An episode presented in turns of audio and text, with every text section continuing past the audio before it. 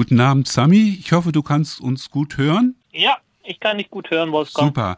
Der Anlass unserer Sendung ist folgender. Jetzt am, vor drei Wochen, also genauer gesagt am 14. April, wurde dein Arbeitsplatz und äh, deine Privatwohnung durchsucht. Ähm, mhm. Erzähl doch mal kurz, warum diese Durchsuchung war und, und weswegen. Okay. Also, um da chronologisch anzufangen, es war am 14. April, welcher nach julianischem Kalender der christlich-orthodoxe Karfreitag ist. Da stürmte die Polizei um circa 5 vor 12 Uhr meinen Arbeitsplatz und auch meine Wohnung zeitgleich. Warum betone ich den christlich-orthodoxen Karfreitag bei dieser Sache? Das liegt darin, dass ich selbst ein orthodoxer Christ bin und noch dazu ein Bibelgelehrter in der syrisch-orthodoxen Kirche von Antiochien. Für uns Syriöje hat der Karfreitag eine hohe Autorität an diesem Tag beten wir intensiv in Kniefallen. Fasten wir, indem wir nichts essen und trinken bis Sonnenuntergang. Ziehen uns schwarz gekleidet an den trauerlichen Tag der Kreuzigung von Christus und lesen auch intensiv die Bibel. An diesem Tag darf man bei uns den ganzen Tag weder Süßigkeiten essen, noch sich irgendwie küssen. Ebenfalls dürfen wir weder Musik hören, noch tanzen. Als Syriöje leben wir unseren Glauben, das ist unsere Tradition. An diesem Tag, der auch ein wichtiger Familientag ist, bereitete meine hochschwangere Frau gerade die Kinder darauf vor, dass sie gemeinsam zur Kirche gehen. So, und jetzt stellt euch mal alle vor, dass an einem so heiligen Tag die Polizei zu dir eingestürmt nach Hause und in deine Arbeit kommt. Meine Frau hatte Panik wegen ihrer Schwangerschaft und das Baby, das sie im Bauch trägt. Meine Kinder, mein Sohn, der vier Jahre alt ist und meine Tochter, die zwei Jahre alt sind, hatten panische Angst, warum die Polizei in ihrem Zimmer sind, mit ihren schmutzigen Schuhen betreten und deren Spielsachen durchsuchen. Und mich, mich hat man fast mit ein Dutzend Polizisten und einem Spürhund im Laden quasi überfallen, mit Hände hoch, keine Bewegung Polizei. Hm. Dann wurde ich von der Polizei aller Ernstes sogar aufgefordert, dass ich mich nackt ausziehen soll und das vor einer gesamten Mannschaft inklusive Anwesenheit von einer Polizistin. Hm. Nur weil ich mich geweigert habe, ist die Polizisten dann doch rausgegangen. Dann versammelten sich Leute auch um den Laden herum, um einige davon forderten die Polizei sogar auf, mich in Ruhe zu lassen. Das ist ja total super. Also ich kann nur sagen, so eine ähnliche Situation gab es auch mal in Deutschland. Da ist ein evangelischer Pastor, der den politischen Gefangenen sehr verbunden war, aus dem mhm. Konfirmationsunterricht, also er gab Konfirmationsunterricht, ist er festgenommen worden um, um wegen seiner Fingerabdrücke. Also das heißt also, sowas gibt es, gab es auch schon vor 40 Jahren in Deutschland, was nicht heißen soll, ich will das jetzt nicht wegreden, nur das hat einfach, so ist einfach die Polizeimacht. Ich sage es mal so einfach so ganz kurz. Und es gab eine, es gab sehr viel Solidarität, da sind wir sehr gut. Es gab OAT Augsburg, also das heißt, glaube ich, organisierte antifaschistisches Treffen Augsburg, die haben geschrieben, der Vorwand war der Razzia, dass du vor einer Woche, du betreibst einen Laden, einen Lottoladen, einen 13-jährigen Jungen angeblich Drogen verkauft haben solltest. Ja, also da, der, der vorgeschobene und erlogene Grund der Razzia war der Verdacht auf Handel mit Drogen. Dabei handelt es sich angeblich um die Aussage eines 13-jährigen Jugendlichen. Schon allein aus der Anklageschrift lässt sich aber sofort erkennen, dass das konstruierter Vorfall nicht stattgefunden haben kann. Darüber hinaus bin ich auch bekannt in meinem jahrelangen Aktivismus gegen Drogen. Und es ist wieder einmal zu vermuten, dass der Staatsschutz hier nichts weiteres tut, als einfach einen tieferen Einblick in meine politischen Arbeit daraus zu ziehen. Bei Wolfgang, die letzte Razzia war gegen mich Oktober 2018. Seitdem bekam ich auch des Öfteren Anzeigen von Staatsschutzpolizei. Diese basierten alle auf willkürlichen Gründen, die ich und mein Rechtsanwalt Matthias Breuer nicht nur zurückgewiesen, sondern gegen die wir auch vor Gericht gegangen sind und rechtlich auch gesiegt haben. Das ist der entscheidende Punkt. Hm. Das ist richtig. Trotzdem wüten ja die Schergen weiter, sage ich mal ganz einfach so. Vielleicht müssen wir mal kurz, du hast schon ein paar Stichworte genannt zu Soja. Das hat was mit, mit einer Religionsgemeinschaft zu tun. Kannst du vielleicht mal erklären, was das ist? Und du bist ja auch der Vorsitzende bzw. der Sprecher des Volksrats der Soja. Kannst du vielleicht mal sagen, was das genau ist? Das ist vielen Menschen äh, nicht bekannt. Also mir fällt es schon schwer, dieses Wort auszusprechen. Aber erklär doch bitte mal diese beiden Begrifflichkeiten. Ja, klar. Syriöje ist eine aramäischsprachige Eigenbezeichnung für christliche Syrer. Die heutigen Syrier sind semitischen Ursprungs und führen ihre Wurzeln auf die altorientalischen Völkerschaften und Hochkulturen Mesopotamiens, der Akkadäer, Babylonier, Assyrer, Aramäer und Chaldäer zurück. Mesopotamien selbst ist heute nur noch als geografischer Terminus geläufig.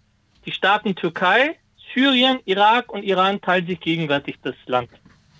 Und der Volksrat selbst, um zu erklären, was der Volksrat ist, mhm.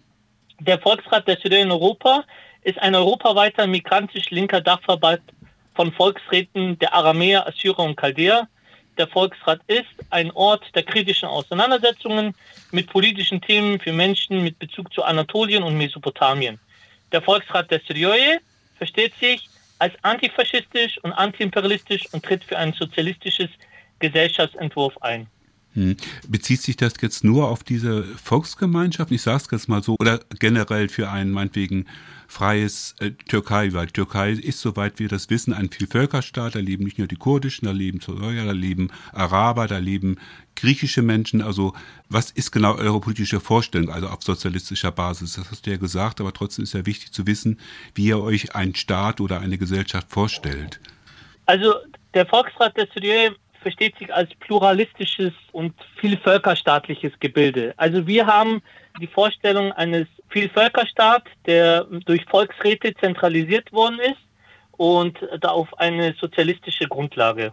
Hm. Also das ist nicht jetzt so, dass wir sagen, wir wollen auf eine nationalistische Ebene jetzt Staatsgründung, sondern wir sprechen schon von einem Vielvölkerstaat, wo alle Völker ihre Rechte und Kultur, nationale Rechte, kulturelle, religiöse Rechte und ihre politischen Rechte, Rechte bekommen. Auf pluraler Ebene, das ist, glaube ich, ganz wichtig.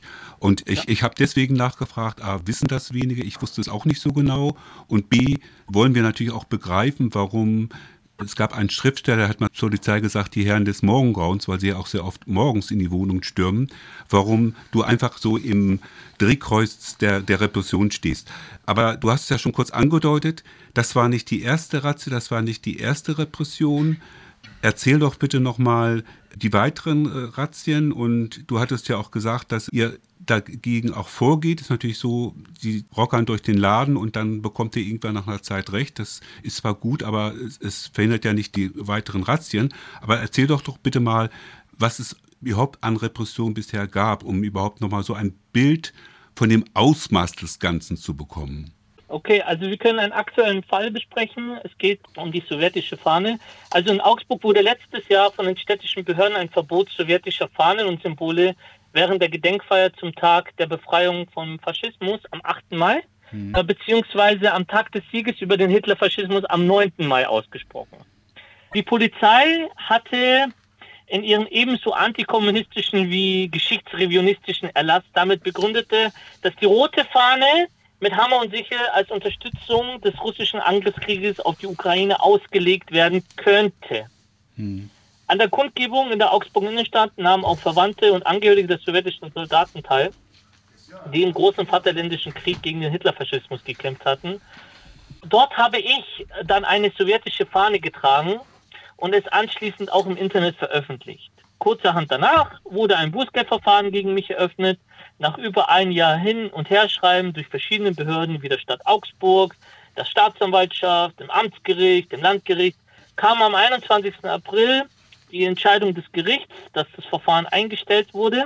Das Gericht hält eine weitere Anwendung angesichts der zweifelhaften Auflagen, ja, wegen dem Verbot der sowjetischen Fahne, des Zeigens der sowjetischen Symbole bestimmend für nicht erforderlich. Das ist zum Beispiel dieses aktuelle Thema, da wo wir jetzt mit der sowjetischen Fahne auch unser Recht erkämpft haben. Mhm. Aber im Großen und Ganzen, im Allgemeinen kann man sagen, dieses Fahnenverbot ist im Allgemeinen antikommunistisch motiviert. Wenn es durchkommen würde, inwieweit wären wir dann, dass das allgemein auch durchgesetzt werden würde, als kommunistische Symbole, Embleme und Fahne dann hier verboten wären. Aktuell werden zum Beispiel in Bayern das Tragen und das Zeigen von den linken Syrier-Organisationen, und darüber sind wir jetzt auch betroffen, wie den kommunistischen Syrier Mesopotamiens, mittlerweile auch des Internationalrats der CDU und selbst des Volksrats der CDU in Europa verfolgt und kriminalisiert. In dieser Thematik allein habe ich schon einen Strafbefehl in Höhe von 10.600 Euro erhalten. Hm. Diese Kriminalisierung gegen linke CDU-Organisationen geht seit mehr als fünf Jahren schon. Und betroffen sind mehrere Genossen und Genossinnen, hm. die ebenfalls hohe Beiträge an Geldstrafen bekommen haben. Aber dagegen vorgegangen sind und nun gehen diese Prozesse auch durch mehrere Gerichtsinstanzen hindurch. So wurde auch eine Verfassungsbeschwerde an das Bundesgerichtshof ins Karlsruhe geschrieben. Leider haben wir jetzt erfahren, dass sie abgelehnt wurde. Das haltet uns aber nicht davon ab, weiter um unsere Rechte zu kämpfen. Und deswegen ist unser nächstes Ziel der Europäische Gerichtshof für Menschenrechte in Straßburg.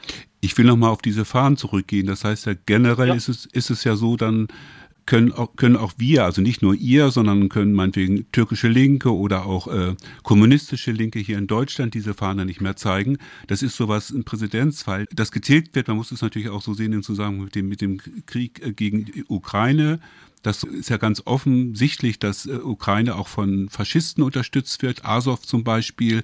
Das wird dann relativiert, auch die Verbrechen des NS-Faschismus, also fallen darunter. Das heißt, das ist was ganz Wichtiges, warum man, wie man auch immer jetzt zur Sowjetunion insgesamt steht, aber wenn das untersagt wird, ist es einfach so was, ja, es wird auf jeden Fall Folgen haben für die gesamte radikale Linke.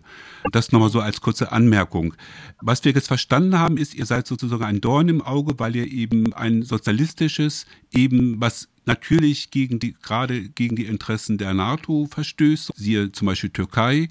Ihr seid ja auch solidarisch, meinetwegen, zu der Gruppe Gopiorum, Ebenso habt ihr euch engagiert für die linken Anwältinnen in der Türkei, die verfolgt worden sind. Eine äh, Anwältin ist ja auch im Hungerstreik gestorben, beziehungsweise, oder wie Sie sagen, gefallen. Das ist, glaube ich, so der Kontext. Wir werden nachher noch versuchen, über 129b äh, sprechen. Ähm, da im Zusammenhang muss man das einfach sehen, dass ihr vor allem natürlich gegen die Interessen der NATO und speziell natürlich in der Region äh, gegen die Türkei agiert. Und deswegen. Ja, also. Ja? Genau so ist es, Wolfgang. Also bei uns erkennt man ganz klar das Prinzip des deutschen Imperialismus im Interesse darin, dass man äh, versucht, äh, die politischen, wirtschaftlichen und militärischen Beziehungen mit der faschistischen Türkei aufrechtzuerhalten. Mhm. Deswegen werden insbesondere, also nicht nur, in der Regel auch natürlich Marxisten, Leninisten, Revolutionäre und Linke in Deutschland verfolgt, aber insbesondere revolutionäre Marxisten, Leninisten aus der Türkei hier verfolgt. Mhm. Ja, also mhm. wir erleben nicht nur eine Verfolgung von revolutionären Musikkünstlern wie Gruppierungen in mhm. der faschistischen Türkei, nein, sondern auch hier gutes Beispiel dazu wird dann unsere Genossin Edda dazu dann geben, hm. wo wir uns auch ganz klar solidarisch erklären über den Hungerstreik von Edda. Hm. Dass die Thematik besteht einfach darin, dass es hier imperialistische Interessenpolitik herrscht. Und warum man mich als Fokus herausnimmt in dieser Thematik, wie du es gerade angesprochen, ist einfach, weil ich auch als Sprecher des Volksrats der CDU agiere. Also man versucht gezielt Organisationsstrukturen, und Personen, die spezifisch auch dann natürlich leitend und führend wichtig sind für diese Organisation, zu kriminalisieren, zu stigmatisieren und letztendlich dann auch natürlich zu isolieren. Aber genau da müssen wir entgegenarbeiten und Öffentlichkeitsarbeit machen und unsere politische Arbeit dann noch verstärken. Hm, ich nicke mit dem Kopf, das kannst du ja nicht sehen. Deswegen sage ich natürlich, hinzu kommt natürlich auch, dass die kurdische Freiheitsbewegung, sage ich mal, ja objektiv auch gegen die NATO-Interessen verstößt und ja auch intensiv verfolgt wird. Das heißt, eigentlich alle linken und nationalen Befreiungsbewegungen werden hier verfolgt. Anderer Punkt ist, was wir jetzt nur kurz ansprechen, gibt auch die palästinensischen Zusammenhänge zum Beispiel oder die Menschen aus Sri Lanka. Du hast jetzt soweit eine ganz gute Einschätzung gegeben. Äh, also, äh, also du hast es ja auch relativ auf den Punkt gebracht, warum ihr verfolgt wird. Der Genosse neben mir pflichtet mir bei, also er hat jetzt keine Fragen mehr.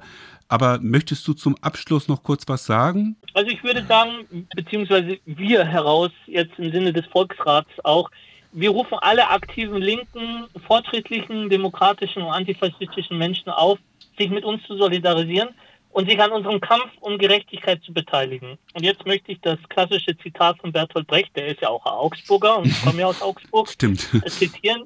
Wo Recht zu Unrecht wird, wird Widerstand zu Pflicht. Ich wollte nochmal ein ganz herzliches Danke an dir, Wolfgang, geben mhm. und danke an das gesamte Radio Flora-Team.